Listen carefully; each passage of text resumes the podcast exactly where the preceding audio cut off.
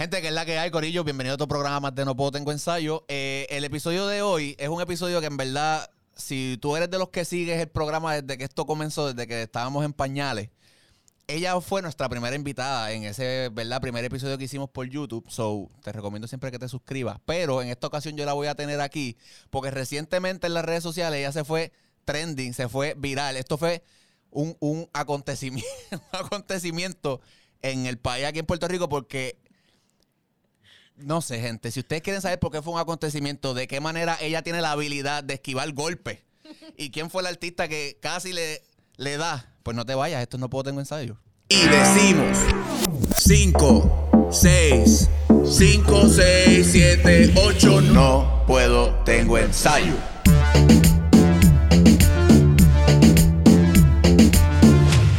Gente, decimos 5, 6, 7, 8, que es la que hay, Corillo. Buenas, no te voy a decir ni buenas tardes ni buenas noches, porque eso es como, yo no sé a qué hora tú vas a ver este contenido. Eso es lo bueno de estar en YouTube, que tú lo ves cuando tú quieras y a la hora que tú quieras. So, bienvenidos a otro programa de No Puedo Tengo Ensayo. Quiero, um, siempre voy a abrir recomendándote lo mismo. Para allá abajo hay un botón rojo que dice subscribe. Si tú le das a ese botón, creo que tus habilidades de bailarín incrementan en un 110%. So, métele a ese botón, dale a la campana para que te lleguen todas las notificaciones de cada vez que subamos un video nuevo y no estés ahí preguntando como que ya Yadiel, porque la gente me escribe como si yo no tuviera nada que hacer en el día. A mí no me molesta, pero gente, suscríbanse, campanita y son felices. Quiero agradecerle que ustedes ven todo este set bello y la cosa, ¿verdad?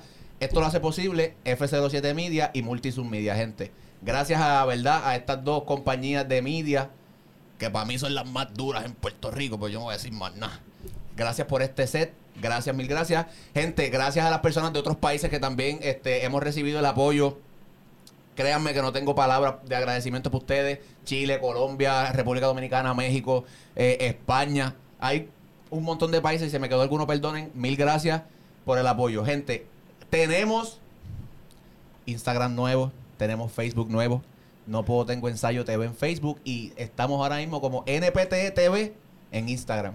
NPT TV, cortito, sencillo, memorable. So, si tú estás viendo esto, dale un- una pausita rápido, pap, va y le das follow y regresas al contenido porque lo que tengo para ti hoy y la invitada que yo tengo hoy es para que usted no se pierda en este podcast. Habiendo dicho todo esto, yo voy a introducirla a ella. Ella fue la primera invitada que tuvimos en este podcast cuando literalmente grabábamos con una cámara Kodak. En Buste, ¿no? Teníamos ahí un equipito, tú sabes, un poquito más. Brian me miró ahí como que, güey, ¿qué pasó? No, no, teníamos. Estábamos en pañales. Fue la primera que dijo que sí. So, para nosotros es como la. Siempre decimos que. Yo siempre diré que es la madrina del, del proyecto. Porque fue de las primeras que creyó en esto. Si ustedes recuerdan ese episodio, al final no terminó como que muy bien, nos entramos como a pastelazo. Este, terminamos todos llenos de, de crema batida para no dar marcas, ¿me entiendes? So, ella está aquí hoy, hacen, ya, ya van como año y pico que pasó ese episodio y vamos a hablar de un chorrete de cosas que han pasado desde ese momento hasta ahora.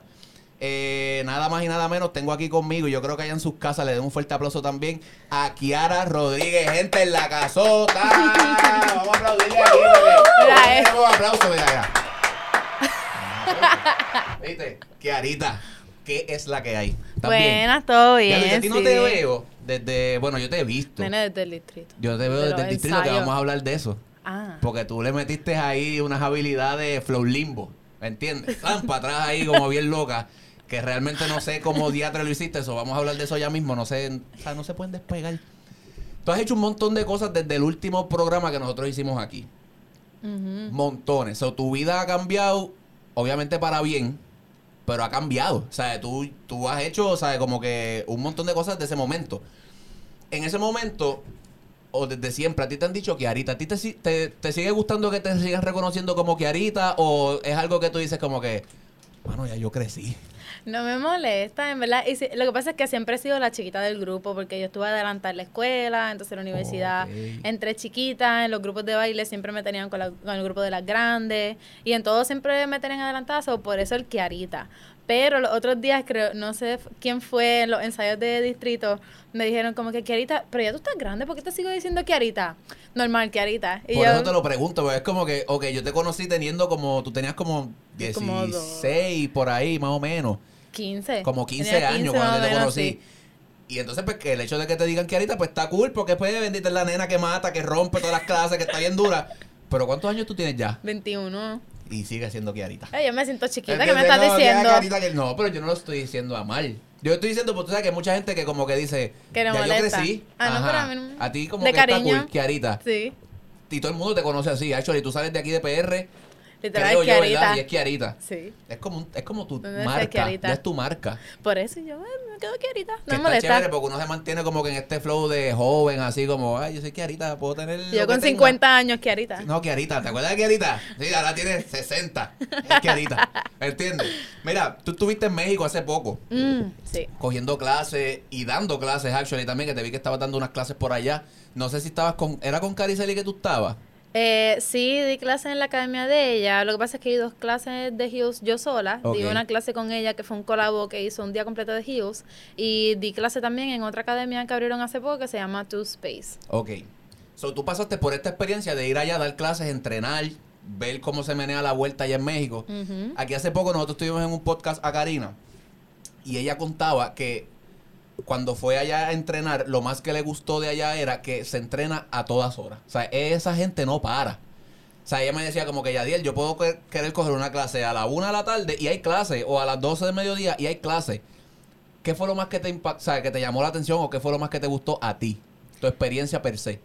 Em, sí, la cosa es que hay ciertas cosas que me llaman la atención que suceden en todos los otros países que yo visito. Porque, por ejemplo, eso de coger clase a todas horas pasa en Los Ángeles, pasa en Chile, pasa en New York. En todos sitios siempre hay clase a todas horas.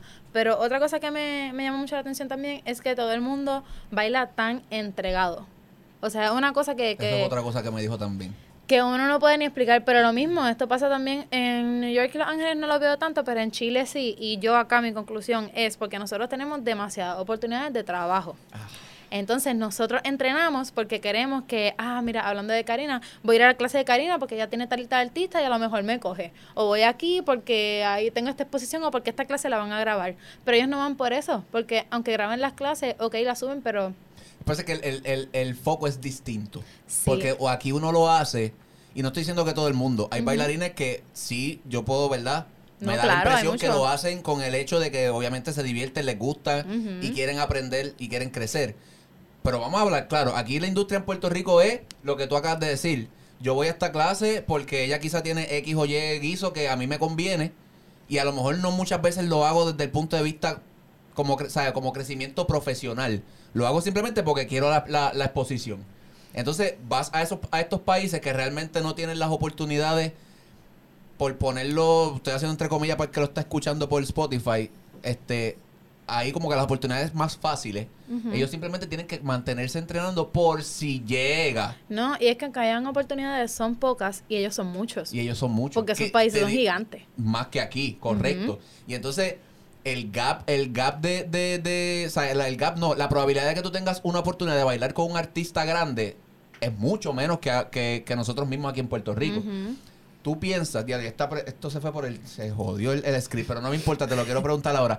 ¿Tú piensas que realmente la industria de baile ha cambiado debido a eso? Y me explico. Hacen, tú le dabas para atrás a esto 10 años, 10 años, 7 años, el foco de un bailarín era, yo quiero ser bailarín porque yo quiero bailar con X artista. Hoy por hoy eso ha cambiado. Hoy por hoy el bailarín crece, se desarrolla y, eh, y se educa, pero es para ellos crear una marca. So, ¿tú piensas que mundialmente, obviamente sacando, sacando a Puerto Rico, que somos los que tenemos las oportunidades un poco más fáciles, ¿tú piensas que esa es la razón por la cual los bailarines ahora se enfocan más como en ellos, en crecer ellos como, como marca? No tanto eso, pero también se está viendo más el punto de que los bailarines también somos artistas. Entonces ya este término, por ejemplo, a mí me dicen, oh, so you're a backup dancer. Y yo me sentí insultada. Porque yo no, yo no estoy bailando detrás del artista. artista. O sea, todos somos artistas, cada quien en su forma. Los que pintan, los que actúan, los que cantan y los es que, es- bailan, pasa es tú que es sabes. una, es una palabra, yo entiendo que, que, que el, el significado está errado. Exacto. Porque en vez de tú decirle al artista artista, tú le puedes decir, no, él es el cantante. Exacto. Él es el bailarín. Y, el, y lo que pasa en una tarima, ok, ahí yo tengo artistas haciendo arte en sus respectivas ramas, ¿verdad? Pero están todos, todo, todo el mundo al final del día está haciendo arte. Claro, es como que cuando te dan los, los estos del show, que uno se lo quinta del cuello, dicen artista. Artista. ¿Me entiendes? Porque uno es parte del show, de lo que está ocurriendo en el espectáculo. Exacto. Pero yo creo que viendo más esto al punto de que los bailarines también somos artistas, por ejemplo, yo quisiera que a mí no me conozcan por Kiarita la bailarina de fulano, sino que a mí me conozcan Kiarita la bailarina que está entrenada en esto, que tiene esto y esto y esto. Yo quiero un video Kiarita, yo quiero una promoción Kiarita, yo quiero un, un qué sé yo, un espectáculo, una coreografía, whatever, Kiarita. So, por eso creo yo que viene más esto de uno Pero- querer promocionarse a Pero uno te lo mismo. digo porque conozco, ¿verdad? Y yo pasé por ese caso también, pero la entrevista no es mía de ella. Pero yo pasé por esa vuelta de que tú bailas mucho tiempo con un artista y la gente te tiende a encasillar. Sí, Es como, todo el quién? Kiarita tiempo- la de fulanito. sí. No dicen Kiarita la que baila o Kiarita la... No, Kiarita la de fulanito. Y ese fulanito es el que muchas veces a uno le quita hasta cierto punto oportunidades. Sí. Porque la gente te dice, ah, pues no, pero es que él está con este. Ya. Sí, te, te ya, ya llegó. Te encierran en una cajita, entonces es como, por ejemplo, también pasa cuando uno da clases de algo todo el tiempo, de lo mismo.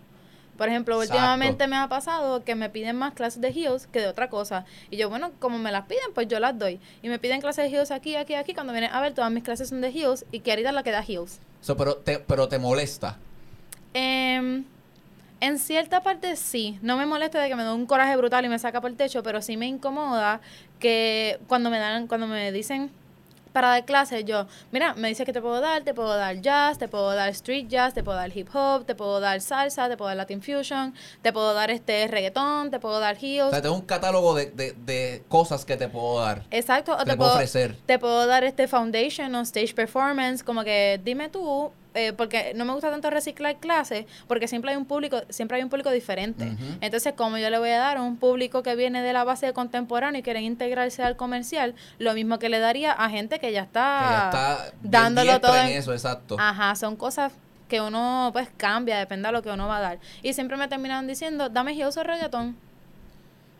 Que es posiblemente algo que para ti está ok, pero yo tengo esto otro. Exacto. Entonces, eh, obviamente no todo el mundo conoce lo que sucede y cuando lo ven de afuera, tú entras a mi Instagram y casi todas las clases que doy son de Son de heels. heels. So, entonces piensan que Kiarita solamente la que da heels. Y la realidad es que no. Pero, ¿cómo te digo? Si- Siento que pasa mucho porque, por ejemplo, Steven. Steven baila un ballroom brutal, o sea, de otro mundo, de otro mundo. Y yo entiendo que le pidan solamente clases de ballroom porque ahora mismo Es, es por lo que la gente lo conoce. No- y no tanto eso, que es de las pocas personas que ofrece una clase tan Completa, por, por ponerle un nombre. Exacto, una clase tan completa que te rete, que te saque de lo que normalmente se da aquí en Puerto Rico. La, la persona que más lo tiene accesible es Steven. So, entonces yo entiendo que si yo quiero traer a mi academia Ballroom, yo le pido a Steven y que todo el tiempo él tenga eso lleno. ¿Por qué? Porque más nadie lo da así. Exacto. Entonces, pues ahí uno... Es el go-to guy en esa área. Y aunque uno sepa que él domina otras cosas, la realidad es que no tengo más nadie que me lo dé y tú eres el mejor, yo quiero que tú me lo Que des. seas tú. Ajá, so, por esa parte sí. Pero de lo que estabas diciendo, perdón, que, que no, me no te preocupes. de, de lo de México, lo más que veo es que cuando van a las clases, primero que son bien conscientes de todo lo que pasa. Algo que me gusta mucho de México es que es un país súper espiritual y bien cultural. Todo el mundo está como que bien presente en lo que están haciendo. O sea, van a la clase y ellos llegan a la clase. Tú les preguntas, ¿por qué ustedes están aquí? Porque yo quiero entrenar, porque yo quiero continuar con mi proceso, porque yo... O sea, la meta de los maestros no es hacer una coreografía para grabarla al final, que a veces termina pasando que tú pagas 15 dólares por el contenido para tu Instagram. Exacto. No 15 dólares por una clase para aprender. Que es una clase que si yo la veo por, ¿Qué- qué por clase? video... Diablo, es que estaba desierto. Sí, entonces, que si yo la veo por video, yo me la aprendo exactamente igual. No pasó nada que me elevara más allá dentro de la clase que yo me lo pierdo si me la aprendo desde afuera. Entonces, allá, el, el, el objetivo de los maestros, que de hecho les dicen profesores, es llevar a los estudiantes de la mano por un proceso de crecimiento y aprendizaje donde se vea el desarrollo de cada quien y de encontrarse a ellos mismos. Y, y la diferencia que yo vi es eso, que yo voy a clase y no les tengo que decir, ok, ahora entren en el personaje, porque ellos desde que entraron me lo están ya dando están todo. en esa vuelta. O sea, hacen el calentamiento súper consciente de lo que están haciendo, están bien atentos a lo que tú les das, agarrar todo lo que puedan, a, o sea, desbordar, ellos se abren completamente, dejan el alma, lo dejan todo en el salón. Y eso me inspiró a mí un montón, o sea, de ver cómo enseñan, porque enseñan no es como que pa, pa, pa, no, que nos vamos a levantar ocupando el cuádriceps, esto es trabajo de torso, esto es trabajo de aquí. Entonces, cuan- aunque yo lo sepa, y a, me- a veces yo lo deduzco sola, que tú me lo digas y me vayas guiando por eso, es como que... Sí, quizás es lo que el estudiante Ah. necesita escuchar, ¿me entiendes? Muchas veces as- que lo hablábamos aquí en uno de los podcasts, muchas veces uno hace lo, lo- las coreografías o los pasos, pero no entiendes de dónde sale el movimiento. Y entonces yo creo que si tú vas a una clase a aprender, realme- realmente eso es parte del aprendizaje. Que tú conozcas de por, por qué se hace así, por qué empieza en la cadera quizás el paso, o por qué yo tengo que levantar el hombro en este paso para que me salga como el maestro lo está haciendo. O sea, que no es meramente ir, grabarte y lo subiste. Sí. Que es, es lo que yo entiendo que fallan muchos bailarines. Sí, pero que creo que realmente como no hay tanta oportunidad de trabajo que dé basto pa- que dé abasto para todo el mundo, salen muy buenos maestros. O sea, y se enfocan más en, en su persona. Claro, y en lo que le quieren enseñar a los estudiantes, pero es por eso, porque como el trabajo que tienen es ser maestro, se ocupan muy bien de realizar su trabajo y cuando van a otros lugares a ver, a trabajar, a experimentar, regresan y todo eso lo quieren llevar. Entonces se hacen muy buenos estudiantes y maestros por ausencia de trabajo en tarima. Qué duro. Y que, es, me- es que el, el, el, el- ¿cómo te digo? La industria cambia según en donde tú estés. Ujú. O sea, eh, está, está brutal. Como Los Ángeles, ve a Los Ángeles, eso es pura competencia. Eso es pura competencia. Eso tú entras al salón y te intimidas de una. Desde el- que tú pisas en la academia, vamos. Uf, sea, sí. eh, Todo el mundo sabe el porte, la ropa, en cómo se hablan, quién se para al frente, quién todo es como... Pero obviamente en Los Ángeles, ¿entiendes? Hay muchos bailarines, no son bailarines que están empezando, son bailarines buenos que ya tienen ¿no? ofertas Y, de y- trabajo. y- y quizás son personas que van como, por ejemplo, cualquier persona que viene de otro país con la meta de, de establecerse y conseguir trabajo. So, ya, y hacer ya- conexiones. Ya, ya desde que tú sales, tú vas ya con ese mindset. Es como, yo voy a competir. O sea, aquí yo no vengo a ser amigos. Yo voy a, Exacto. a, a partir de la madre a este, a este, a este, porque yo quiero estar por encima de ellos. Y es, com- diablo, es bien complicado.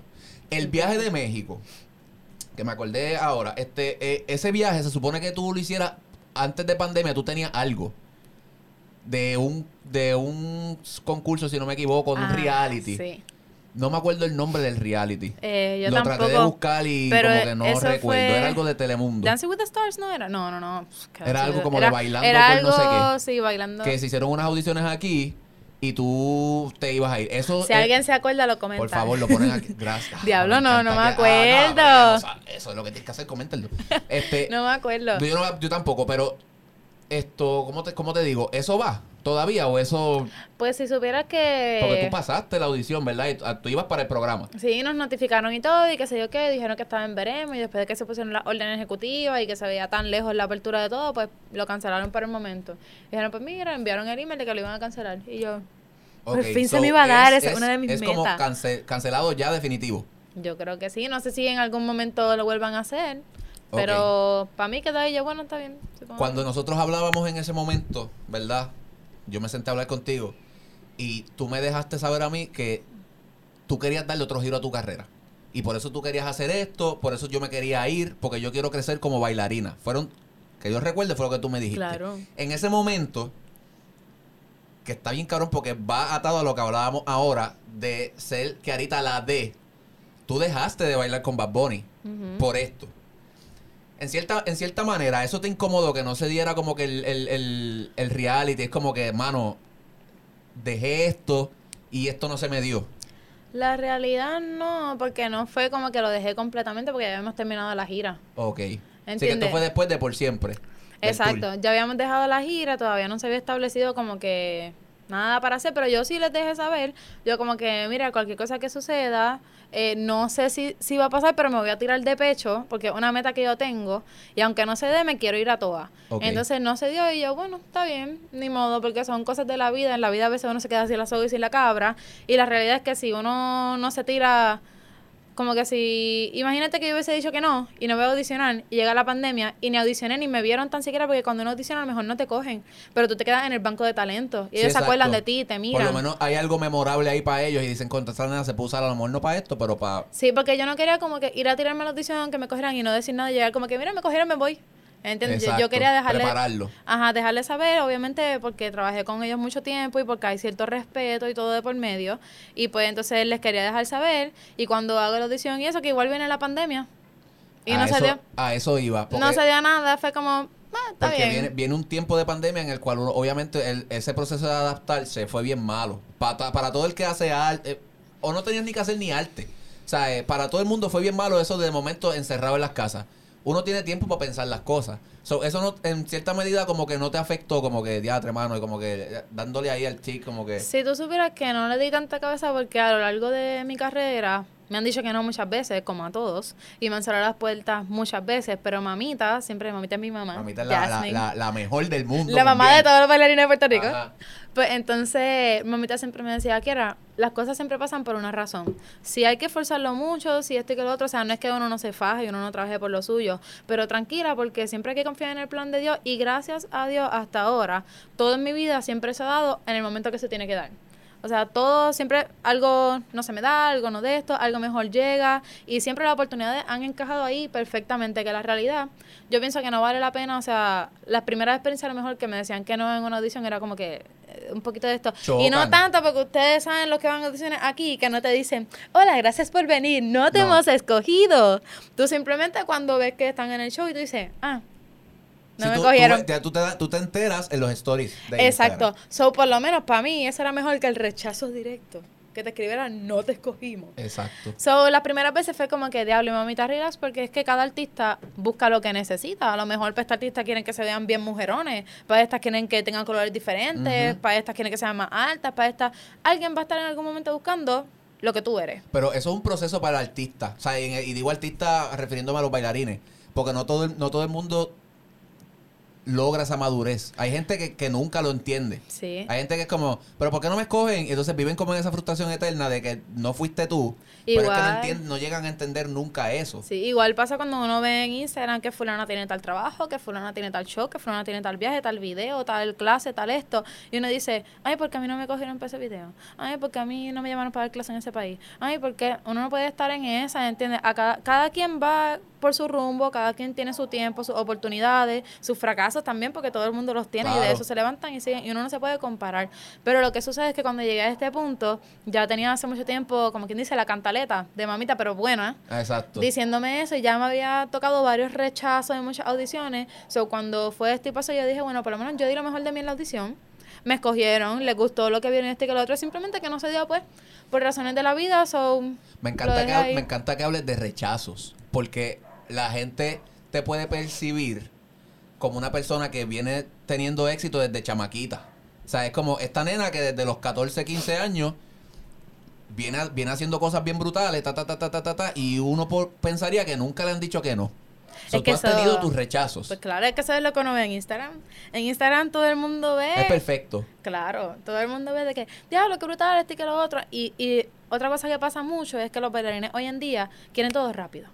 O sea, también estas nuevas generaciones, algo que pienso que ha afectado mucho es la cuestión del internet, de todo, de que tú buscas algo y lo tienes al momento, al, momento. instante. Tú no tienes que esforzarte y esperar por algo. Y el hecho de que ahora tienes que trabajar rápido, porque las redes sociales es a las millas. O sea, tú subiste un video hoy, ya tres días después está, es viejo. Exacto. O sea, es como que, mano, ¿cómo? Y mantener ese ritmo, yo creo que mentalmente, para un artista es malo. Sí. Porque no te das break. Yo he visto en ti que tú lo haces, tú te coges tus pausas y es como que a veces de momento subiste dos, tres videos, estás una semana ahí dándole, qué sé yo, dos semanas, pero de momento te fuiste para no sé dónde a turistear. Y de momento hiciste esto otro y volviste y retomaste. O sea, que esos espacios, a mí me gusta el hecho de que, de que eso, es, eso es disciplina. Quieran verlo o no así, es disciplina. Y es algo que tú misma vas moldeándote a que Exacto. y conociéndote es como que ok, yo necesito coger este break. voy yo necesito, yo no puedo estar como muy saturada en el ambiente todo el tiempo. Y yo tú- y necesito si tú- y mi si espacio. Tú supieras que hay gente que piensa que por dos días no subir contenido de ya no están vigentes. No va a pasar nada. No va a pasar nada. Literal, el otro día iba a subir un video y yo como que, ah, mira, hoy lo subo, que sé yo, que pero ese día yo daba clase en Ponce y estaba en la universidad y tenía que entregar algo y esto y que la cosa. Mira, en el Revolú estaba guiando para allá y qué sé yo, que se me olvidó. Y entonces alguien me escribió como que, ah, no lo subiste, lo estoy esperando. Y yo, ah, se me olvidó, pero me voy a estresar por eso. Estaba dando clases, estaba compartiendo con gente que me gustaba, estaba atendiendo mis cosas, mis prioridades, que es la universidad, no Instagram. Sí, ¿Entiendes? exacto. Al final del día, al final del día tú es que ese es el origen, tú lo haces porque te gusta. Entonces muchas veces nos olvidamos de eso, es como tengo que subirlo porque tengo un público aquí que está esperando que yo suba este video. Y en tu caso es como que, mira, lo subo cuando. Sí, cuando yo pueda. relax. A, a veces sí, como que cuando es obviamente pagado y esas cosas, pues entonces yo me tomo un momento, como que viene de camino yo, pero te déjame hacerlo antes de esto porque es una Sí, porque responsabilidad. son, son exactos, son quizás intercambios o, es o te están pagando para tú anunciar X o Y cosas. Exacto, y ahí así, pero Pues cuando son hay un cosas mías, compromiso. yo tengo como tres videos ahí que no he subido y ahí están, que cuando me acuerdo, cuando me acuerdo, cuando me acuerdo, se me olvida. Y ya pues eso no, no pasa nada. Hablando de disciplina, a mí me, a mí me encanta y siempre, siempre lo he dicho y siempre lo he visto de esta manera. Y verdad, yo espero que aquí nadie, esta es mi, mi, mi, mi opinión, pero yo siempre he dicho que de las bailarinas más disciplinadas de Puerto Rico, si tú no eres la más, eres de las que estás ahí. Siempre lo he dicho y siempre lo voy a decir y no matter what donde me pare, porque es algo que se nota. Eres una persona que muchas veces te hemos visto que tú no andas nu- casi nunca o nunca diría yo en corillo. Tú siempre eres como Kiarita. Entonces, que es verdad. O sea, yo, óyeme, yo me doy cuenta. ¿Entiendes? Entonces es como, ¿cómo tú logras mantenerte tan disciplinada en el sentido de, ok, yo trabajo en esto, yo no tengo que mantenerme en corillo para yo tener éxito? ¿Cómo tú logras eso? Uf, eso ha sido un proceso Porque está duro. largo, ha sido un proceso largo. Primero, el deporte te da mucha disciplina. Y aunque el baile es también un deporte, no todo el mundo lo toma como tal. Entonces, el venir de la gimnasia, de ¿sabes? llegar a tus prácticas, de la gimnasia es un deporte individual, pero estamos en grupo en la práctica. So, si me envuelvo hablando con ella, a lo mejor ella termina sus cosas, pero yo no. Ya. Entonces, yo tenía que centrarme en lo que yo quería hacer para lograr en la práctica. Este, y eso también uno lo aprende en el ballet, uno lo aprende en las compañías de danza contemporáneo, uno lo aprende O sea, Eh, en muchas cosas. Al final, de, tú, tú fuiste atleta, pero entonces el, el... Digo, si lo estoy entendiendo así, me corrige. El hecho de tú haber este, practicado la gimnasia, que me imagino que es un deporte que sí en cierto punto es, de, es colectivo, pero a la misma vez no. Es, es- es un performance individual. Eso te ayudó. La realidad es que sí, porque cuando tú vienes a ver, habían nenas que iban a la práctica, o sea, pasan todos sitios y a lo mejor estaban cansados, les gustaba dar chacho, le daba esto. Pero entonces si uno se queda en eso y da la cháchara, cuando lleguemos a la competencia, ¿sabes? Tú, tú no dependes de ella, Ujú. tú dependes de ti, de lo que tú das en la práctica. So, em, tenías que establecerte tú, tus propias metas y el coach sí te va guiando, pero si tú no lo quieres dar, nadie te va a obligar a darlo. Exacto. Porque tú no tienes que keep up con nadie. Exacto. Ah, o Las otras pasaban de nivel y tú te quedabas en el mismo nivel. Es individual. El progreso ahí es individual. Ajá, eso no fue mayormente, pero sí fue parte. Otra cosa es que, como te digo, yo estaba, yo tenía dos años menos que todo el mundo en mi clase. En la escuela, en la universidad, yo entré a la universidad con 16 años. Entonces, cuando estábamos en la escuela, ya las nenas iban teniendo sus novecitos, ya iban saliendo para los y paris. tú estabas en otra ya iban para lo completamente otro. Y yo, a lo mejor ellas tenían 16 y yo tenía 14. ¿Entiendes? A lo mejor ellas tenían 15 y yo tenía 13. Cuando entramos en séptimo, yo tenía 10 años. Ellos tenían 12. Wow, tú entraste a séptimo con 10 años. Ujú. ¿Estás entendiendo? O sea, que cuando Dios yo, mío. cuando yo entré a, sé- a séptimo, yo prácticamente elemental. Y yo estaba metida en intermedia, en una intermedia high school. So, fue un proceso de mamita todo el tiempo, de dejarme saber que ahora tú estableces tus valores. O sea, yo te lo enseño, pero después de que tú seas adulto y tú seas grande, tú, Eso es you, ajá, en base a lo que tú aprendiste en, en- en nuestra casa, tú entiendes, sabes lo que está bien y lo que está mal. Y a ti nadie te puede obligar. ¿Qué pasa? Que en la sociedad, casi siempre las personas que están enfocadas, las personas que trabajan, las personas que dicen, no, no voy a ir a janguear porque tengo mi práctica, porque será otra. Ah, que vamos para el cine, no puedo, tengo ensayo. Ya. ¿Entiendes? normal. Sí, ah, que hay party de fulanita, es que tengo competencia de gimnasia el sábado. Ah, que vamos para aquí, es que el domingo voy a bajar para un show, para un talent show. Ah, que vamos para tal cosa. Yo iba para los parties después de la práctica de gimnasia. Yo hacía Y si práctica. llegabas realmente, ¿sabes? Como no, que... es que yo llegaba a los parties. Tú le metías, tú yo le metías. llegaba a los parties. Yo era el alma de la fiesta, no, no, Ah, no, no, o no. sea, tu Pero, se encendía tarde. pero yo cumplía primero con ir a gimnasia. Yo iba Claro. a gimnasia a 6 a 8 y media, el party empezaba a las 9. Yo allí mismo, toda llenetiza, me pasaba un chop, me ponía ropa y así me iba para el Vámonos. party, ¿entiendes? Después de cumplir con mis cosas. Que entonces mamita me decía casi siempre que eran las personas que están enfocadas y que tienen una línea clara de lo que quieren hacer y se comprometen con sus metas y con, con todo su, todo lo que los va a llevar al éxito, se ven, o sea, fuera de la sociedad. Todo el mundo les da de codo. ¿Por qué? Porque lo que está cool es salir, es estar por ahí, esto que lo otro, estar en el limbo, sin rumbo alguno. Entonces, uno dice, ah, es que todo el mundo lo hace, está bien. Y ya, porque todo el mundo fuma, está bien. Sí, exacto. Es como Porque- que si tú te, si yo me tiro por ese barranco, tú te vas a tirar conmigo también porque sí. Entonces a muchas personas le pasan que miran lo que están haciendo los de alrededor para seguir la corriente y uno a veces tiene que saber establecerle que mira, no, porque yo no soy todo el mundo. Exacto. ¿Entiendes? Entonces, si yo me hubiese dejado llevar, hubiese estado que si metía aquí, metía allá, por allá, con la fiesta, con lo que esto, que lo otro, y hubiese dejado de ir a la práctica. Hubiese dejado de ir al baile, hubiese dejado de ir a todo, por estar envuelto en ello. Cuando tú vienes a ver, ¿sabes? Todos tenemos rumbos diferentes porque nos graduamos y tú sabes que todo el mundo siempre Coge para su lado. todo el mundo siempre se va para su lado. Y al principio, cuando yo entré, a mí las nenas como que me, me hacían un bullying heavy. Heavy. Heavy porque esa escuela es de arte. Entonces todo el mundo en mi grupo era de baile. Y ellas eran mayor que yo. Entonces yo no tenía aquí que derecho a hablar, que me quitaban las meriendas, que me pateaban los bultos, que una cosa así, que me sacaban de los bailes, que yo era la chiquita, que yo no podía hablar, bla, bla, bla. Hasta que yo empecé a entrenar en la Academia de Dani, entonces me acuerdo que hice un talent show con Valeria, y empecé a bailar aquí, bailar acá, y es como que, ah, ella de verdad baila. Esa me encanta porque lo linkeaste a la pregunta que te iba a hacer ahora. O sea, te iba a preguntar si en algún momento de tu carrera han habido bailarines que te han querido hacer daño. O sea, y, te- y, y da- y daño me refiero, y daño me refiero obviamente porque esto, esto va atado con la disciplina. Ajá. Estás teniendo éxito en lo que haces, te va bien haciéndolo tú por tu lado. Y siempre tiene que venir uno que otro a querer meterte una piedrita o a querer Siempre. decirle a aquel cualquier cosa para que tú no llegues. ¿Te ha pasado eso? No, pues claro, se le pasa a todo el mundo, pero ¿sabes qué? Que yo no me meto en eso, porque existe el karma. Y todas las veces que ha pasado, me han hecho los papelones, yo los doy por loco o por loca. Sigo O sea, todo, en lo todo el que mío. te ha querido hacer daño eventualmente la ha pagado. Hasta ahora que yo lo he visto así. Todo el mundo solito y cuando lo veo yo hago, ups, no es que me alegro, pero...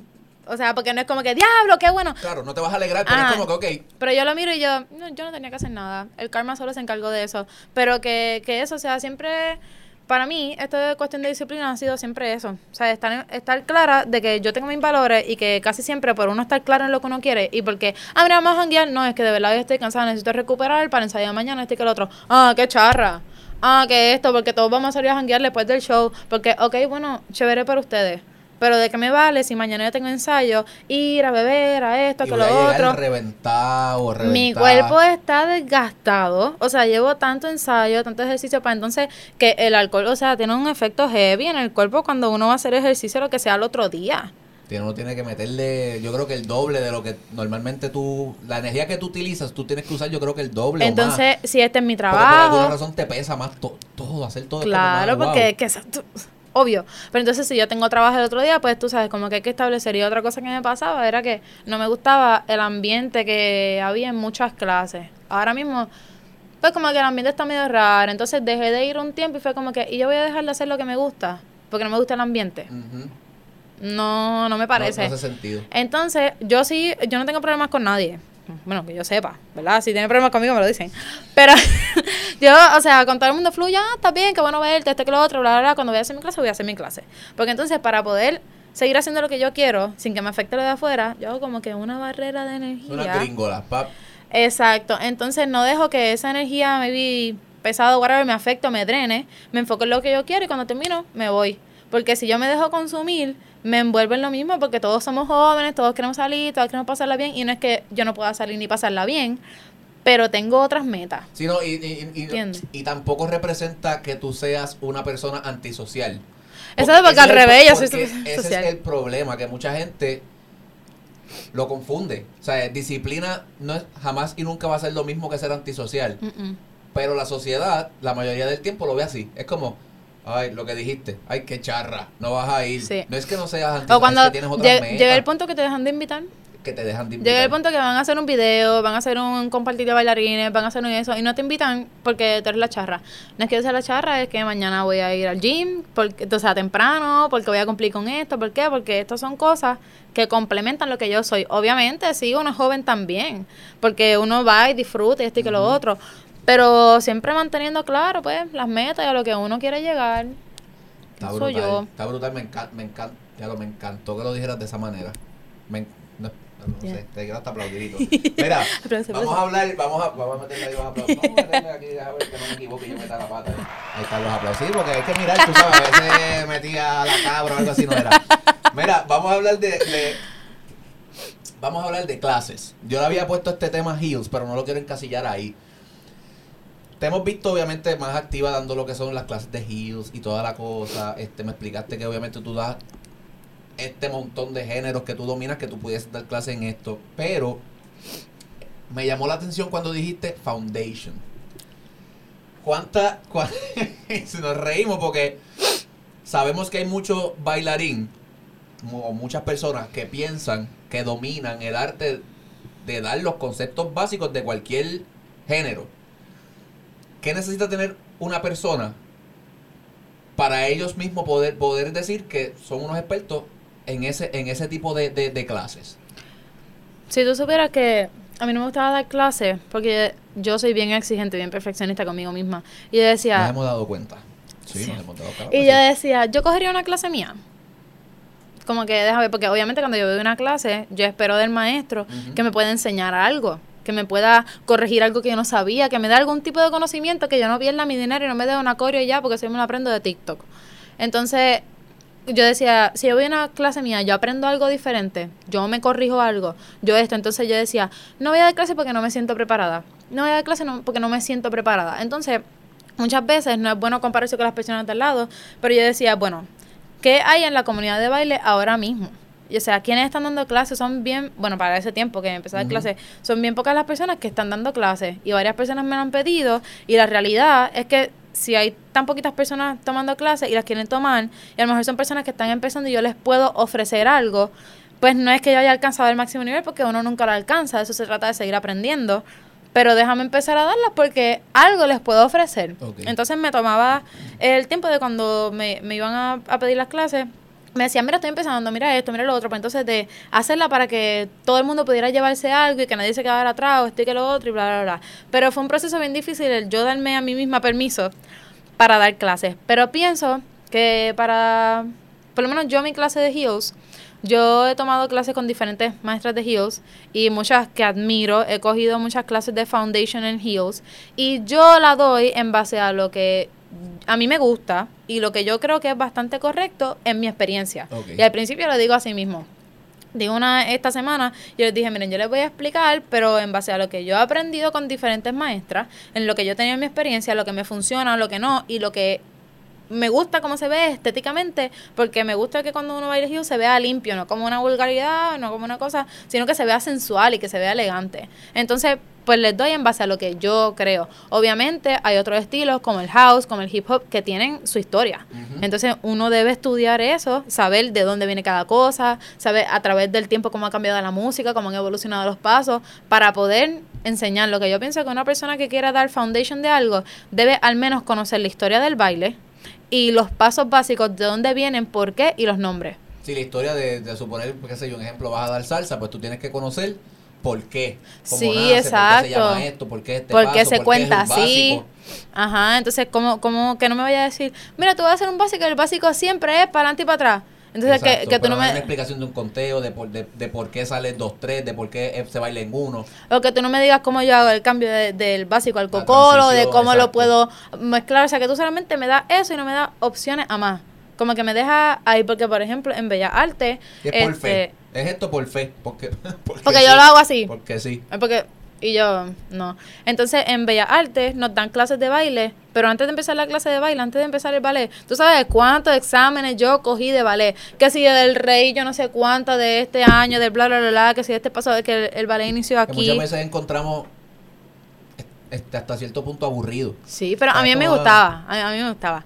Entonces que si las clases de vocabulario, todos los grupos del ballet, que, todas esas cosas yo me las aprendí primero por teoría de cada este ritmo que íbamos a tocar y después entonces entramos al estilo de baile. Pero yo pienso que eso, cualquier persona que quiera dar algún estilo de baile que no enseña el papagayo con lo que yo sé y aprendí en la, eh, qué sé yo, en la calle bailando con fulano, aunque en la calle se aprende mucho, ¿verdad? Claro. Pero que yo he aprendido un video de TikTok de aquí que lo vi y lo voy a hacer así. O sea, que tú vayas a enseñar eso y no solamente que tú lo creas, que busca como que base, eso, que Sí, no que, sé. que, que, que valide lo que tú estás haciendo. Exacto, que, que no sea que tú te lo inventas, de que realmente a lo mejor tú le das tu toque, tú le das lo tuyo, pero que mira, esto es así, esto se ha hecho por muchos años, que sé yo qué, yo lo voy a fusionar de esta manera, esto que lo otro, así. Pero que si no saben de un estilo, por ejemplo, yo quiero dar walking y yo he cogido que dos clases de walking.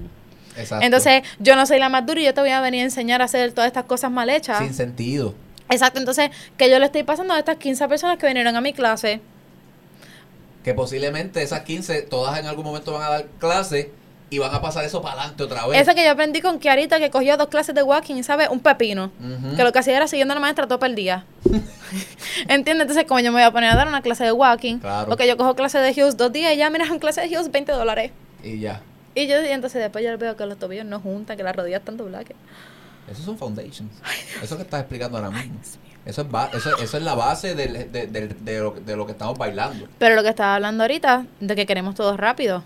Lo ven, ah, yo quiero bailar en Hughes, me voy a comprar unos tacos cualquiera, me voy a montar y lo voy a hacer. Porque lo lastiman, quieren. Muchas veces tienden a lastimarse porque no conocen. Sí, lo quieren todo en el momento. Entonces, ah, como tal persona se ve exitosa, pues yo me quiero ver igual, pero no saben que detrás de esta persona hay muchos años de trayectoria, de entrenamiento, de que te digan que sí, de que no, de. Las ¿Cómo, cosas. Hablando de trayectoria y de los años y todo, ¿cómo que Arita Brega quizás cuando, me tiré como un disparate ahí, quizás cuando, al momento de que le toca, un ejemplo, sentarse a cuadrar el, el precio de alguna clase o algo. ¿cómo, cómo, cuál es el approach tú, y te lo pregunto porque no todo el mundo lo hace de la misma manera. ¿cuál es el approach tuyo? A la hora de tú sentarte a- en una negociación de, mira, mi clase vale esto o mi taller vale esto. Yo soy malísima para cobrar. Porque soy así bien chulita y a mí no me gusta cobrarle a la gente. Entonces, por ejemplo, como yo voy a venir a cobrarte X cantidad, una exageración, que yo quiero que tú me pagues a mí por una clase de hora y media, como si me fuera a pagar un show. Como yo te voy a pedir todo eso cuando yo sé que hay nuevas restricciones de COVID, que solamente te permiten 11 estudiantes eh, por salón. Sabes que aquí la academia, todo el mundo sabe que el que tiene academia no vive de la academia. ¿Entiendes? Hoy por hoy es bien complicado. Eso es amor al arte. Y uno querer, ¿sabes? Llevar nuevas generaciones. Pero entonces, como yo voy a venir a cobrarte todo esto en un lugar donde yo sé que tú no le vas a sacar eso. Obviamente, de antemano, yo te O sea, digo... tú estás bien consciente de la persona que te está contratando al momento de tú sentarte como que, mira, tratas de hacer un precio justo para los dos. En parte sí, porque mira, en México, yo no puedo cobrar lo que, Cobrarías lo que ejemplo. cobraría otra persona en México, porque primero que ellos no tienen dólares, ellos tienen pesos. Entonces, uno tiene que tomar en cuenta todas estas cosas. El cambio de moneda es diferente, pues que yo hago, déjame entrar a la academia a ver a cuánto ellos cobran la clase. Ellos cobran la clase a tanto, lo convierto a dólares. Ok, si van tantos estudiantes que son los que caben en el salón, ¿cuánto más o menos ellos sacan? ¿Cuánto es mi tarifa? Se acerca más o menos, yo le digo, mira, mi tarifa es esto, se acerca bastante, pero entonces, a lo mejor, mira, lo- la, la persona no ganó nada, pero no puso nada de su bolsillo. Si se fue y ven. ¿Entiendes? Entonces se acerca más la tarifa, pero yo no puedo ir a otros países cobrando así, por lo menos lo que yo pienso. Ujú. ¿Sabes? Un dineral, primero que mis clases no cuestan un dineral. Porque la realidad es que. No, yo no sé ni, ni cómo acercarme a este tema. Pero Dilo, olvídate como lo sientas. Al final del día es eh, como que tuya el ejemplo que yo uso y como yo lo visualizo. Ok, yo empiezo a hacer uñas. Yo lo que te hago es un esmalte, una manicura ahí en esmalte. Yo te cobro 10 dólares. Ah, pero yo cogí un curso de gel y estoy certificada. Y ahora yo tengo todo esto de esmalte. Bueno, pues yo te puedo cobrar 20 dólares. Porque, ah, pero yo aprendí a hacer acrílico. Y te puedo hacer acrílico con gel y qué sé yo qué. Yo no sé de uñas, si estoy hablando mal, Sí, mala mía. eso- esos son los, los, los, las cosas adicionales a. Ajá, ah, pero ahora yo compré adorno y me fui a coger un curso de, para dibujar y te hago los diseños a mano en la uña y qué sé yo qué. Pues entonces ahora yo te puedo cobrar más. ¿Por qué? Porque yo me sigo certificando, sigo expandiendo mi negocio y mis habilidades y tengo más servicios para ofrecerte para a ti. Exacto. Entonces, ¿qué pasa? En el baile pasa algo así, pero mientras más estilos tú tienes, más completo eres como bailarín. Porque a lo mejor, este, qué sé yo, a mí me ponen a hacer una clase de house y algo no me sale, pero yo tengo base de salsa. Y la, la salsa tiene mucho trabajo de pie, como en el house. Y algo de la Te salsa... compensa. Ajá, algo de la salsa yo puedo aplicar aquí. Entonces, cuando tú vienes a ver un bailarín que ha tomado clases de contemporáneo, de este que lo otro, en una tarima se ve completamente diferente haciendo un approach a esto de los niveles, las matices, cómo dominan el espacio. ¿Por qué? Porque tienen mucho más conocimiento en el archivo. Es como, imagínate una cajita de herramientas. Tú tienes un destornillador, no puedes hacer mucho con un destornillador, pero tú vas expandiendo, expandiendo, expandiendo tus herramientas, tú puedes hacer cosas más grandes. Pues entonces, pienso que para un bailarín poder seguir aumentando lo que está cobrando, debería seguir expandiendo su cajita de herramientas. Porque tú no me vas a decir a mí que con un tornillo nada más tú me vas a venir a cobrar. Entonces a veces vivo esas cosas y me quedo como que, por eso te digo, es bien difícil porque no hay como que una persona, una agencia, whatever, guiando a los bailarines, dejándoles saber. Y hoy en día tú te uno trepas. no, no tiene como un estándar, es como... Exacto. Tú te trepas en una tarima con fulano y ya tú puedes cobrar mil pesos por clase. No es que no es así, ¿verdad? Pero, o sea, esto no se trata solamente de bailar ejemplo, con, claro, con artistas, porque hay gente que baila con artistas que, la verdad, o sea, Dilo, la verdad no dan el grado. no. O a veces tú los ves en un Eso no está video. mal, es la opinión de uno. A veces uno los ve en un video y la realidad es que te pidieron como extra y no estaba haciendo nada. Pero como yo salí en este video, sale mi mano nada más en esa esquina, ahora te puedo cobrar más a ti. ¿Entiendes? Y cuando tú vienes a coger la clase, es una clase vacía. Es una clase que no le aporta nada a tu estudiante. Es una clase que no te da ningún tipo de nuevo conocimiento. Que no. Sino tú, es lo que, de- lo que decías ahorita, te vas sin nada nuevo en, en, en tu, en, tu, en tu memoria, ¿me entiendes? Ajá. Que Entonces, tú si, puedas utilizar para ti en un futuro. si tú no me puedes corregir algo, si tú no me puedes cambiar mi manera de pensar, si tú no me puedes ayudar a descubrir nuevos músculos, a ser más consciente de lo que yo estoy haciendo, a darme conocimiento nuevo, en, en- ya sea en foundation, en vocabulario, en lo que sea, tú no me puedes cobrar a mí tanto por una clase. Porque es que tú me estás robando los chavos. Exacto. O sea, eso yo le digo a cualquier persona, mira, vete a aprenderte la, eh, la coreografía de YouTube de ese video y enséñamela aquí. Y es lo mismo.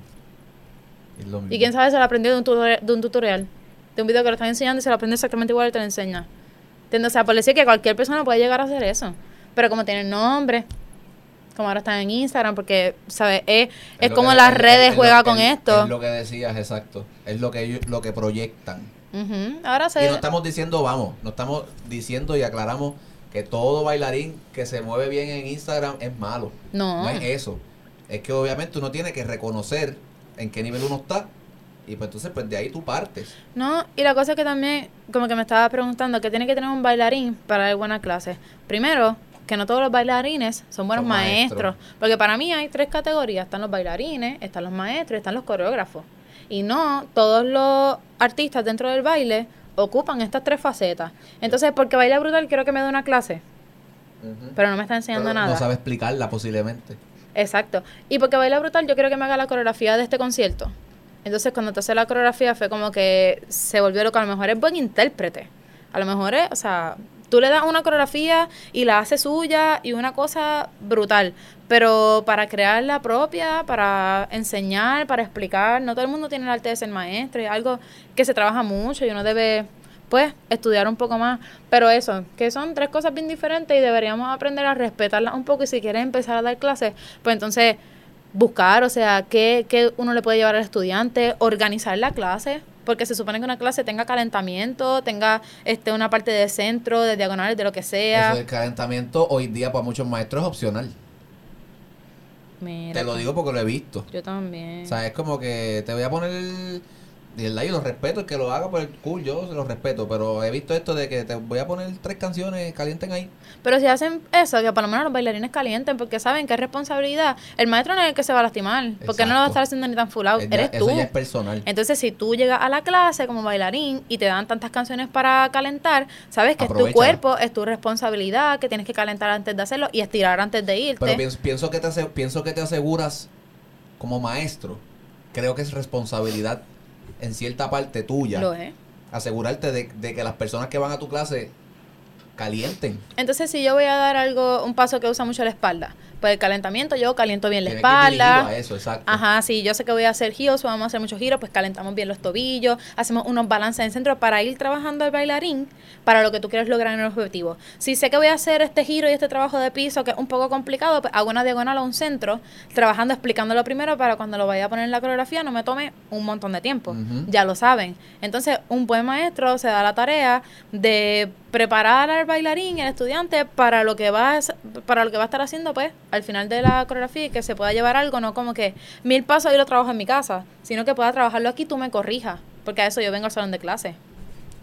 Qué duro. Me, acho, me encanta. Yo estoy aquí, quiero hacer podcast como de tres años hablando de esto. literalmente porque está bueno el tema. Pero tengo, tengo, me queda poquito tiempo. ¿Estás bien? Está, cool. Estoy está- bien, aquí con la perrita. Vamos a hablar, vamos a hablar ahora de lo que le había prometido a la gente al principio del podcast que queríamos tocar.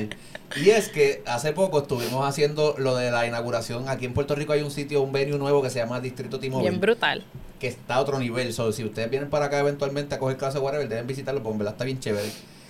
Y estuvimos participando de ese opening, que obviamente lo monta Dani Lugo. Uh, Fue de Dani Lugo, este, a Dani Lugo. Este, Y tuvimos una pequeña parte, el, el cierre fue con Luis Fonsi, cantando, ¿verdad? Un par de canciones de él y qué sé yo, y bailarines. De momento, Fonsi está cantando, ah, pues, qué sé yo, y se tiró, ustedes han ido a Brasil, el Cristo Redentor, Mira este. se tiró un brazo así como para el lado. Y la compañera que tenemos aquí en el podcast de hoy de invitada se ha ganado el nombre de la bailarina Matrix. Este, ¿quién te puso ese nombre, by the way? ¿De dónde sale eso? Nene, que el molusco lo subió. De momento me envían un, No, no. eh, No, primero lo vi que lo subió un reportero, lo subió en Facebook. Y dice, contra, esa bailarina tiene, como tiene reflejos, tiene buenos reflejos. Y era el video mío en close-up, esquivando la garnata. Y yo, qué sé yo, creo que se me lo envió mamita. De momento me, empiezan a taguear en un post y el molusco lo subió y le puso la bailarina Matrix, le dicen. So, el y creador yo, de esto de la bailarina Ma- Matrix es Molu. y para colmo yo estaba vestida de plata futurística. Así que tú estabas flow neo, ¿me entiendes? Vamos a meterle al flow. Y salió en reportaje. No te creo. Salió en En reportaje. televisión y todo eso. Bueno, entonces fue. Bueno, yo por lo menos lo vi en las redes. Y los clips estos de televisión también los llegué a ver. Nene, salió en reportaje. Ahora veamos cómo Luis Fonsi le da a su bailarina y ella le escribió tipo Matrix. Y abajo, en las letritas dice, Luis Fonsi por poca bofetea a su propia Sí, bailarina. Aquí son, aquí son bien Y yo, ¡guau, qué noticia! Luis Fonsi son capaces, esto es un embuste, pero son capaces de maltrata bailarinas. Ah, alguien le dijo, así. alguien le dijo hashtag cancelar a Luis Fonsi por, Ajá, es como por golpear a una no mujer. y yo, no, no, no, no para tanto. o sea, eh, cuando tú ves que él hace esto, ¿me entiendes? Mira que yo ni lo vi. Yo lo, Ah, regi- Eso te quería preguntar, fue instinto como, pum, echar para atrás. yo lo registré después de que pasó. Y en el segundo que me tomó registrarlo, dije, ay, se me olvidó el baile. Ah, no, tengo el paso que viene después. So, tú ves, porque gente, si no han visto el video, ella esquiva el bofetón que le iban a dar. o- No era ni un bofetón, realmente yo creo que iban a como hasta chocar y ya, ¿me Yo, entiendes? yo creo que si no hubiese reaccionado iba a ser como que esto. y él Como iba a dar cuenta, yo pienso que él se iba a dar cuenta y iba a echar para atrás rápido, ¿me entiendes? Conociendo, ¿sabes? Conociendo. Sí, él es bien consciente Él de es bien consciente de lo que está pasando. Entonces, pasa eso y tú le ves la cara a Kiarita que ella está todavía ahí. So, cuando tú tienes esta cara de que no estás perdida, pero a la misma vez en tu mente estabas pensando que venía después. Yo pensé que se había notado. Porque, mire, la realidad es que cuando uno baila con un artista, uno tiene que estar bien consciente. Porque el artista, ¿sabes? Se puede confundir, se puede mover, se le puede olvidar que tú vienes subiendo. Entonces estamos en una pasarela pequeña. O sea, yo tengo que estar bien, bien pendiente que él esté en el centro, lo vamos a pasar por el lado. Y si se mueve un poco, me caigo yo. Exacto. O lo puede empujar y se cae él, peor todavía. So, entonces yo vengo, ¿sabes? Mirando para el frente, pero con la visión periférica, pues asegurándome dónde él está. Y pasa esto, y yo, ¿qué acaba de pasar? tocar, te llegó a tocar. Fue una caricia. Fue Una como que. caricia. Sí, porque él, puso la mano y dice como que así. Y como que me, me acarició la mano. Y entonces después de que pasa, yo, ¿qué está pasando? Entonces sigo pisando y yo, ay, los brazos, seis, siete, ocho. Yo lo que pensé fue eso, te lo juro, que fue simplemente eso. Fue como que, que iba a seis. Ah, siete, ocho. Y de ahí ya. seguiste normal, eso no se te olvidó más nada. No, pero nada más fue como que ese segundito que seguí caminando y antes de que yo pensara que venía, ya los brazos me Y subieron solos. Y yo, No, pero en verdad quedó. Yo realmente, obviamente, lo que pasa es que yo, yo estaba en otra esquina bailando, yo no me voy a dar cuenta de esto. ajá. Y cuando yo veo al otro día el video, yo, esta. Kiarita está. ¿sabes? Es que yo digo, mira, A mí, yo creo que, digo, yo tengo buenos reflejos, pero yo creo que a mí me hubiese dado el pescozo. yo decía, Creo. O sea, esto lo subió a medio mundo, hicieron hasta un reportaje. Y yo la esquivé. Imagínate si no lo hubiese esquivado. Si me hubiese esquivado, Imagínate si me hubiese todavía. caído, si hubiese, hubiese sido un papelón. Y yo, gracias a Dios, la fama sea buena, sea mala es fama, pero gracias a Dios fue buena. Hubiese sido la bofetada de Fonsi. No hubiese sido la esquivada de Kiarita, hubiese sido la bofetada de Fonsi. Entonces cambia por completo. el- Ay, el- qué el papelón. Está brutal, en verdad. Ay, yo lo vi, era que me reí. Esta nena, ¿sabes? ¿Cómo tuvo la habilidad de meterle esta? Linda, porque no es que se ve fea ni nada, ¿me entiendes? Tú le sabes, yo pensaba que se me había No, notado en no, los no, no. ojos. Yo pensaba que se me había notado en los ojos. Y cuando me mira yo, No, te sonriendo. porque y mira, yo, Esquivaste hasta para el lado de él, ¿me entiendes? o sea, la cara dio para el lado de él. Como que salen, zoom y seguiste. Y yo también, ¿sabes? Ay, fue perfecto, en verdad, fue perfecto. Te guiaste. Te guiaste. Te fuiste como este molusco. Es la bestia. Entonces, la bailarina Maite. Tú te cambiaste hasta. hasta hasta el handle Sí, de Instagram, porque- ahora, ¿Cómo es? Kiari- Kiarita ¿cómo es? Matrix. Kiarita Matrix. porque todo el mundo la bailarina mientras me- Y yo, bueno, en ningún lado me están etiquetando. Déjame por lo menos Pero fue alguien ponerle. que te retó. Creo. Ah, Que porque- puso como que, ah, pon tu. Pero como muchacho me había, no me acuerdo quién fue, me dijo como que, ¿y si lo pones por una semana? Y yo, ah, qué sé yo, qué relajante. Y después dije, mira, lo voy a poner sí, porque la gente no me está etiquetando en ningún sitio, hay que fluir, entonces lo puse. Y después, creo que alguien me había dicho, Aleja- Alejandra, Alejandra Kings, la que Ajá, maquilla, la que maquilla. me ha dicho, oye, deberías dejarlo así y todo. Y yo, ¿verdad? Eso estaba pensando porque tú sabes, como Kicker, que es Kicker, Que, pues. que es Kicker por lo del que lo ha contado aquí, podcast, búscalo, está por ahí. Exacto, busquen el podcast para que sepan, porque no lo puedo contar. Abajo, abajo. Que es Kicker por eso. Yo dije, bueno, pues a lo mejor ahora soy Kiarita Matrix por eso, pues me lo dejo. También me dice Kiarita y yo tenía, que, Kiarita yo tenía Matrix, pero a mí- Kiara. A mí, me encanta. Kiarita Matrix es como. La gente te va a empezar a preguntar. El que no sepa es por qué Kiarita Matrix. Y es como que otra vez. Y está cool, ¿sabes? Una historia chévere. Tema de ¿Me conversación. entiendes? ¿Qué hay nuevo para Kiarita, mano? Que tú digas que no hayas hecho o futuros planes que tienes, que puedas contar, ¿verdad? Porque ahora todo hay que meterle ese disclaimer porque hay cosas que no se pueden contar. No, y ahora todo es si pasa. Y ahora todo es si pasa, porque con esto nuevo ahora. Exacto, con que la realidad no sé. Me dijeron de varias fechas de concierto y de viaje que espero que se den, pero si no, pues ni modo. Pero lo que pasa es que en pandemia eh, yo había empezado a estudiar dos años en la universidad, entonces cogí un break de dos años para irme de gira y empezó la pandemia. Y yo dije, mano, Dios siempre hace todo a su tiempo, este es mi momento de estudiar, de terminarlo. Entonces en la pandemia cogí un año virtual Ok. que la realidad, algunas clases no fueron tan buenas, otras estuvo súper cool y aprendí mucho. Exacto, pero este semestre, como todavía no se estaba moviendo tanto, pues me matriculé otra vez en la uni.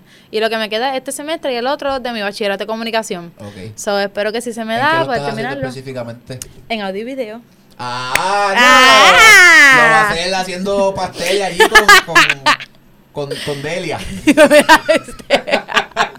¿Entiendes? Con Doña Delia allí pastel en yuca. Sí. Eh, qué duro. Y ¿Te porque- falta poquito?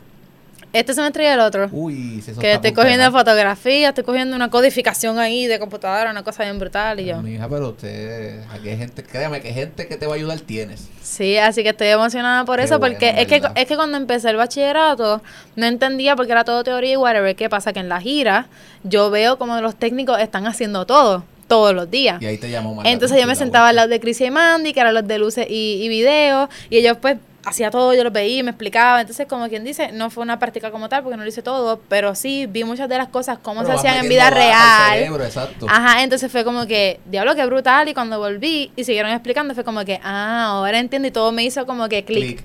Ajá, entonces fue una experiencia bien brutal y ahora me gusta un montón. So, Qué brutal. se me da esto, pues estamos ahí. Mira, para cerrar, yo sé que tú tienes un, un fanbase de, de, de verdad, de, de bailarines y de personas que te siguen por como tú eres, ¿sabes? Por, por lo que estábamos hablando precisamente de la disciplina, de, de, lo, de, lo- de la entrega que tú le pones a esto. ¿Qué consejo tú le puedes dar a esos chamaquitos que quizás te siguen y te ven y dicen, diatre, que ahorita es como que ha llegado a hacer todo esto, todo esto? ¿Qué para, qué para ti es un consejo útil para estas generaciones que vienen creciendo? Primero que se informen, porque a veces te dejas llevar por cierta persona que porque está teniendo este éxito le va bien aquí o porque te está dando algo a cambio, piensas que es lo correcto para ti, pero muchas veces no. ¿Entiendes? So, primero como que si van a hacer algo, saber por qué lo están haciendo y qué es lo que están haciendo, a qué los va a llevar esto. Segundo, entrenar en todos los estilos que puedan. Porque, o sea, eso te da más oportunidades. Todos los, los talentos que tú puedas explotar, explótalos.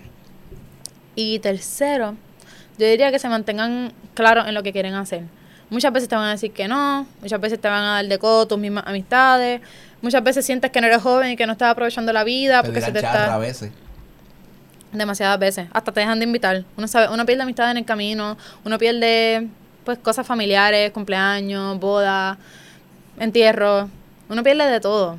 Pero si es una carrera bien sacrificada, ¿entiendes? La carrera del artista es bien sacrificada primero porque no se ve tanto como una carrera, entonces no todo el mundo la respeta igual y uno tiene pues que bajarse más. Doble. Ajá, y segundo porque las oportunidades son escasas, pero hay muchos bailarines también.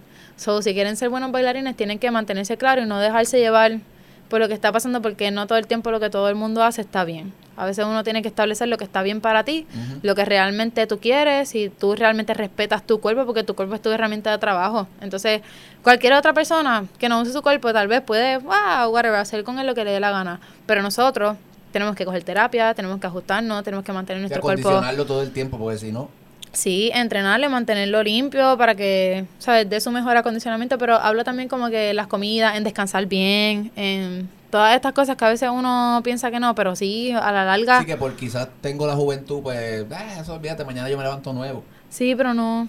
A veces, a veces uno mismo siendo joven, uno le da duro al cuerpo, maybe dos semanas ensayando y haciendo otras mil cosas. Y, lo siente. y se siente que a la larga, pues entonces se te va a cortar tal vez la carrera.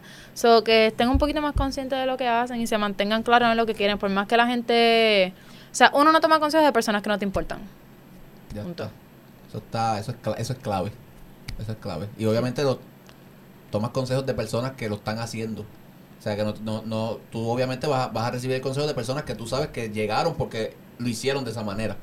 Eso por eso te pedí que hablara porque yo sé que muchas veces uno que tiene, ¿verdad? Un montón de seguidores, que te escriben 700 personas a la vez pidiendo un consejo o algo, es como que tú eres una. o me dicen como, ¿cómo puedo llegar a ser bailarina de Bad Bunny? Entonces, estoy empezando tarde y yo quiero hacerla ahora. Pero eso no fue como que... Eso no fue que tú dijiste, mañana voy a audicionar para Bad Bunny. sí, porque... Y, yo no audicioné, entonces a veces me preguntan que sí, ¿cómo fue? Yo les digo, pues mira, yo estaba tomando una clase de baile y me dijeron, ah, ¿quieres? Abajo estamos haciendo un ensayo de Bad Bunny por si quieres pasar este que lo otro. Y yo no sé quién es Bad Bunny. Y yo, pues dale, sí, este que lo otro. También, esa historia está en el primer podcast Exacto. Y ahí como que, pues, no sé, y la gente dice, ah, sí de fácil se te dio. Pero si, si se fijaron en bien la clase, no es porque... No fue fácil. Exacto, no, es porque se fijaron, es porque tal vez todo el entrenamiento que yo llevaba haciendo, porque todas las clases que yo he tomado, porque en todos los lugares que yo he bailado de gratis, porque todos los sacrificios que yo he hecho me llevaron a que yo me viera bien bailando en esa clase, a que yo pudiera entenderlo y hacerlo bien. Y cuando esta persona va, de momento, lo primero que le llama la atención es que me ve bailando bien. Eso no es como que, ah, se te dio así de fácil, no. O sea, a veces uno lo que ve es el 1% de las cosas ustedes ven el éxito de una persona y tú estás viendo el 1%, tú no estás viendo el 99%. Todo lo que hay detrás, tú ves la puntita del iceberg. Eso mismo iba a decirles. Ese es el ejemplo perfecto que siempre utilizo. Sí, exacto. Todo lo demás, tú no lo ves y tú piensas que fue, ah, mira qué brutal, qué bien le ha ido, qué suerte. No, que mucho se ha fajado. todo esto otro que está Que mucho se ha fajado para llegar ahí. So, por eso es que existen programas como este donde yo te voy a traer esa información que tú no ves, pues tú la ves aquí. Kiarita, te admiro un montón. Gracias, de verdad. Eres la bestia. Sigue, sigue haciendo las cosas de la manera que las estás haciendo porque te ha resultado y creo, creo, no, estoy bien seguro que inspiras a mucha gente con lo que haces. So, sigue metiéndole. Te seguiremos viendo en lo, las cosas que vayas a hacer de ahora en adelante. Pasen o no pasen, van a vamos a seguirte siguiendo. Síguele ahora como Kiarita Matrix, ¿verdad? en Instagram. So, vete y busca síguela y busca el video porque creo que hasta actually está. Subí el reportaje y el, reel. Pues ahí está, búscalo. Si no, si, no, si no has visto el, puente que casi Qué exagerado, un puente y todo. la patada que hizo ahí en la tarima. Puedes, ver ahí el video si no lo has visto. Sigue la querida Matrix en Instagram. A nosotros nos puedes seguir como NPTE TV en Instagram, si te metes y le das follow y comparte la página es duro para que la comunidad siga creciendo, porque al final del día no soy yo ni es mi equipo de trabajo, son ustedes los que le dan vida a esto. Eso que gracias una vez más a F07 Media, gracias a Multisur Media, a que hacen esto posible. Eh, gente, síganos, a mí me pueden seguir como Yadil Carrasco en todas las redes sociales, Yadil Carrasco Y, este L y C. So que gente, gracias y será todo otro programa más de No puedo tengo ensayo, gente, chequeamos, gracias.